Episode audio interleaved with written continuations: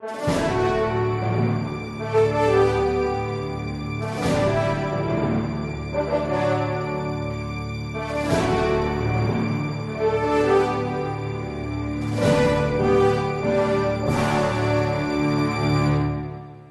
é que nós estamos comungando?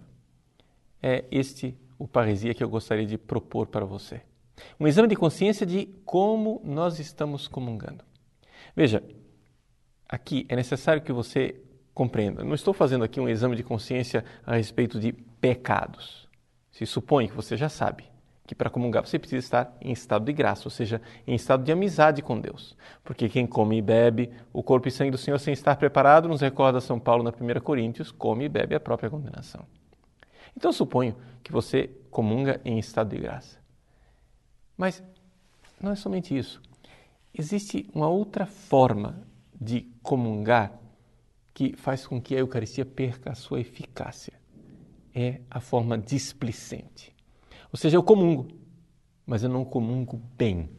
O que é necessário para comungar bem? O que é que está faltando para que a nossa comunhão não seja simplesmente receber a hóstia sagrada, Cristo presente ali, mas eu seja como que simplesmente uma passagem. Jesus passou por ali, mas não deixou a sua marca. Você comunga dia após dia, você comunga semana atrás de semana, mas nada muda. Pois bem, nós sabemos que os sacramentos, eles não são somente válidos, eles são eficazes. Ou seja, eles têm um efeito. Santo Tomás de Aquino, que é o grande doutor da Eucaristia, é o título que nos recorda o Papa Pio XI na sua encíclica Studiorum Ducem de 1923. O doutor da Eucaristia nos recorda que quando você recebe o sacramento da Eucaristia, você recebe o sacramento, mas é necessário que você também receba a realidade significada. O que é o sacramentum? O que é o sinal? O sinal é uma alimentação, não é isto? Você se alimenta. Se alimenta do pão dos anjos, se alimenta da presença de Cristo que está lá, presente realmente na Eucaristia. Mas esta manducação sacramental, ou seja, esta alimentação, esse comer sacramentalmente, ainda não é a realidade. Isso é só o sacramentum. A res, a coisa, a realidade que Deus quer que nós alcancemos pela comunhão eucarística é a nossa união espiritual com Cristo. Então veja, você pode comungar só sacramentalmente como os pecadores, sem comunhão espiritual. Sim. Ou seja, o pecador, quando ele comunga, ele só recebe Jesus sacramentalmente. Mas ele não chega a uma comunhão espiritual. Por quê? Porque o coração dele está em outro lugar. O coração dele não está na amizade com Deus não acontece a manducação espiritual, porque não há fé e caridade que unam a alma dele a Cristo. Mas, embora você seja amigo de Deus, embora você tenha fé e tenha caridade, por sua displicência, você pode estar recebendo a comunhão e não aproveitando esta realidade. Veja só, vamos ser bem concretos. Como é que acontecem as nossas missas? Bom, você comunga, vai para o seu lugar, fica lá uns 30 segundos de joelhos, depois se senta, pega o folheto de missa e continua, começa a cantar. Depois vem os avisos, às vezes meio compridos, que distraem você completamente, você recebe a bênção final e tchau, acabou. Ora, você se dá conta que depois que você comunga, Jesus está com você pelo menos 10 minutos, se a sua digestão for rápida, porque enquanto permanecem as espécies eucarísticas, Jesus está lá. Ou seja, enquanto permanecem as espécies eucarísticas, você é o sacrário.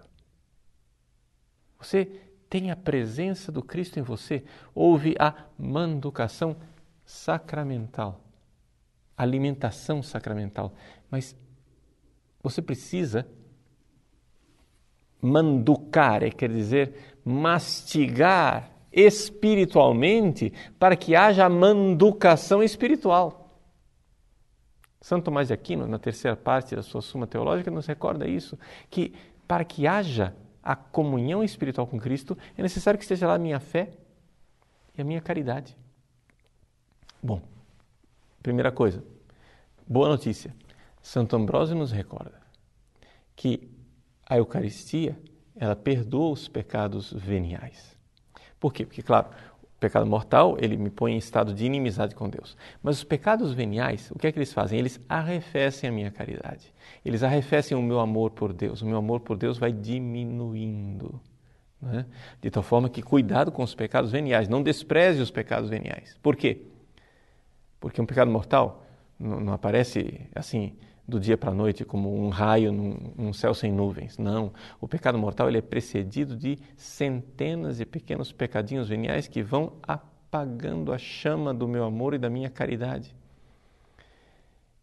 A Eucaristia, quando você recebe espiritualmente, quando você com fé adere ao Cristo ali presente, quando você realmente fervorosamente se abre para o Cristo que está ali ela incendeia novamente a minha caridade e o meu amor e por isso ela perdoa os pecados veniais. Ou seja, aquela chama do amor que estava se apagando é, é como que, que, recebe um novo ar, um, uma nova aragem de Deus que faz com que a chama cresça outra vez. Então, cuidado como você comunga. Preste atenção na sua forma de comungar não receba a comunhão e pegue o folheto de canto e continue cantando. Não. Receba a comunhão e se abra para a presença de Cristo. Terminada a missa, não saia correndo. Permaneça.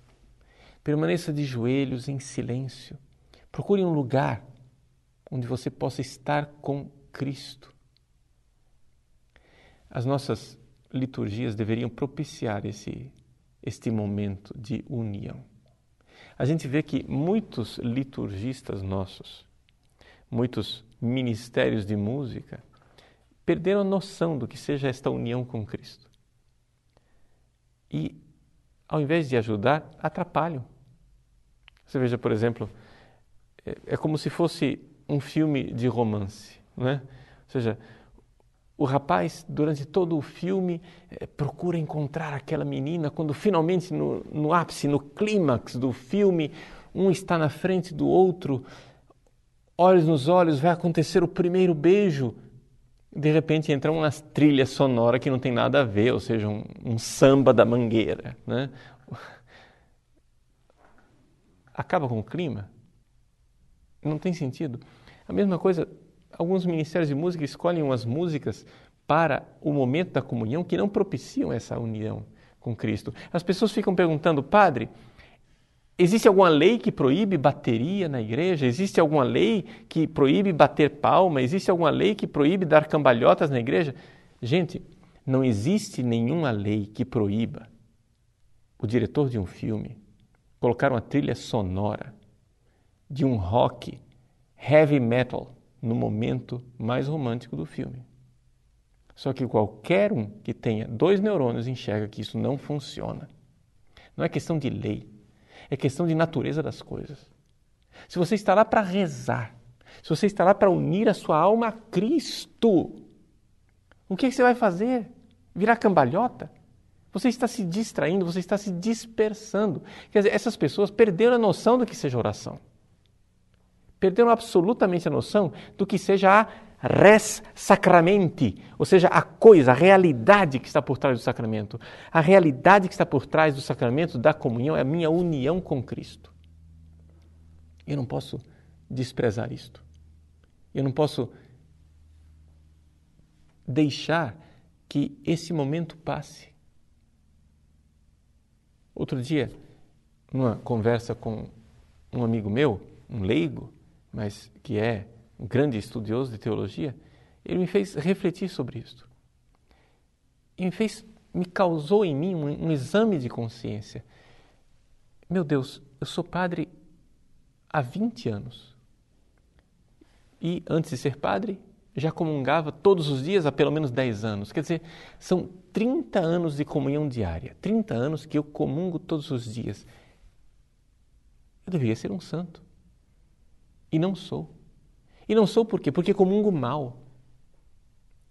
Porque veja, eu e você, pobres pecadores, né? Nós somos cristãos de meia sola, de meia tigela.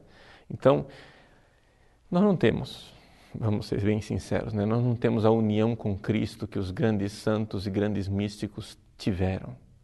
Ninguém de nós, eu e você, nós não estamos na sétima morada, entende?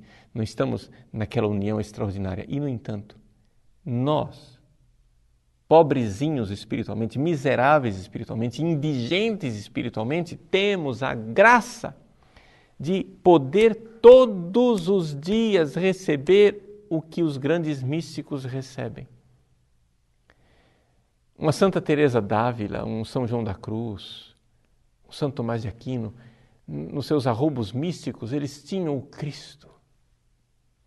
Na sua fé incendida, na sua caridade é sem defeito, no seu amor a Deus de todo o coração, de toda a alma, de todo entendimento. Eles tinham isso.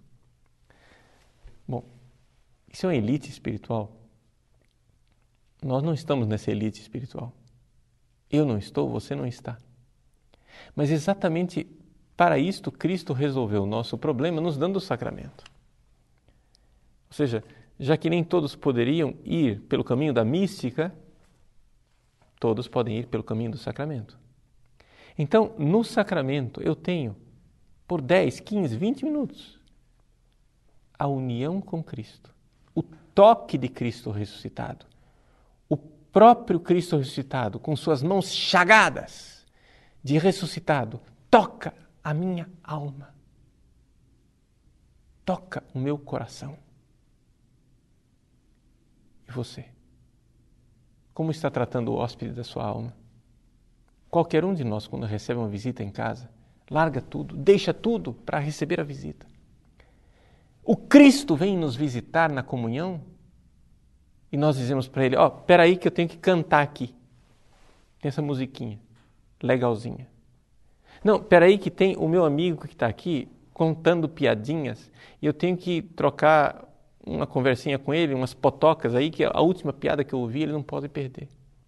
O Cristo visita a sua alma e você não dá a mínima atenção. Como é que nós comungamos? Eu, padre, preciso começar dando o exemplo.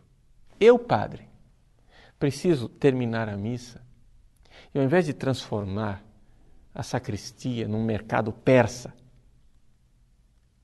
educar os fiéis e dar o exemplo. Gente, terminou a missa, a igreja continua sendo aquilo que ela é, o lugar de oração, o silêncio dentro da igreja.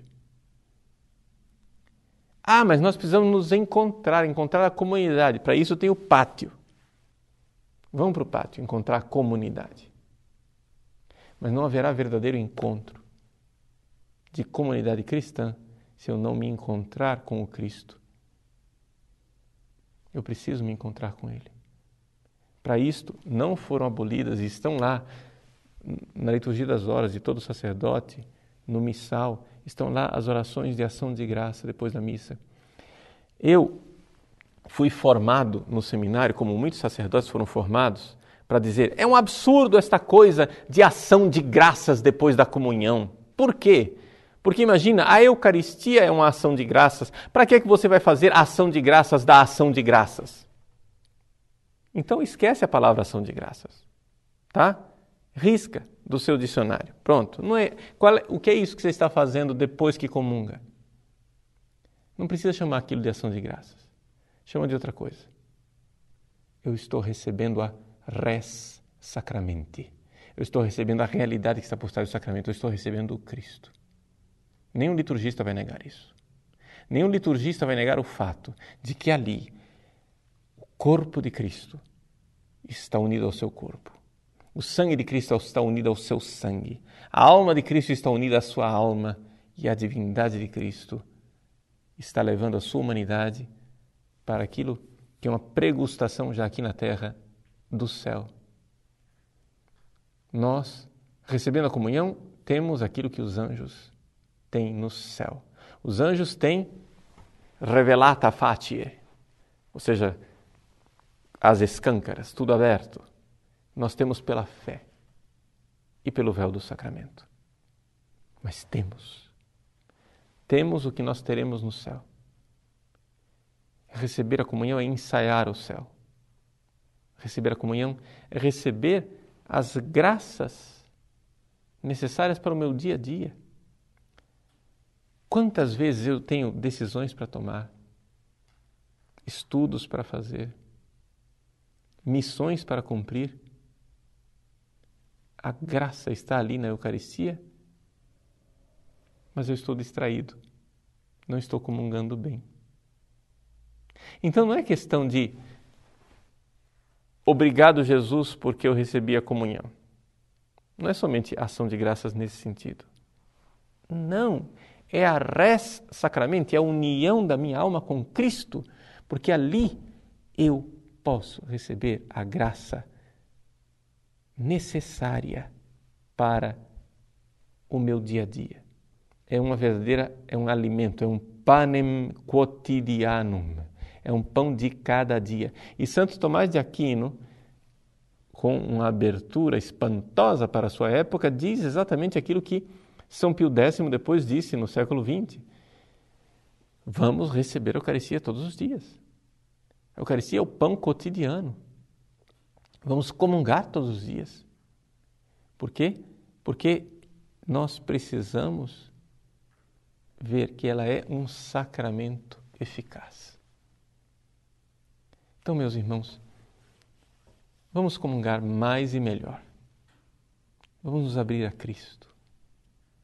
A finalidade, a finalidade de toda a nossa evangelização é fazer as pessoas serem membros da igreja e membros da igreja receberem a Eucaristia. A Eucaristia é a finalidade de tudo trazer as pessoas para esta união com Cristo, que já aqui na terra nos prepara para uma união no céu. Comunguemos bem e ensinemos as pessoas a bem comungar.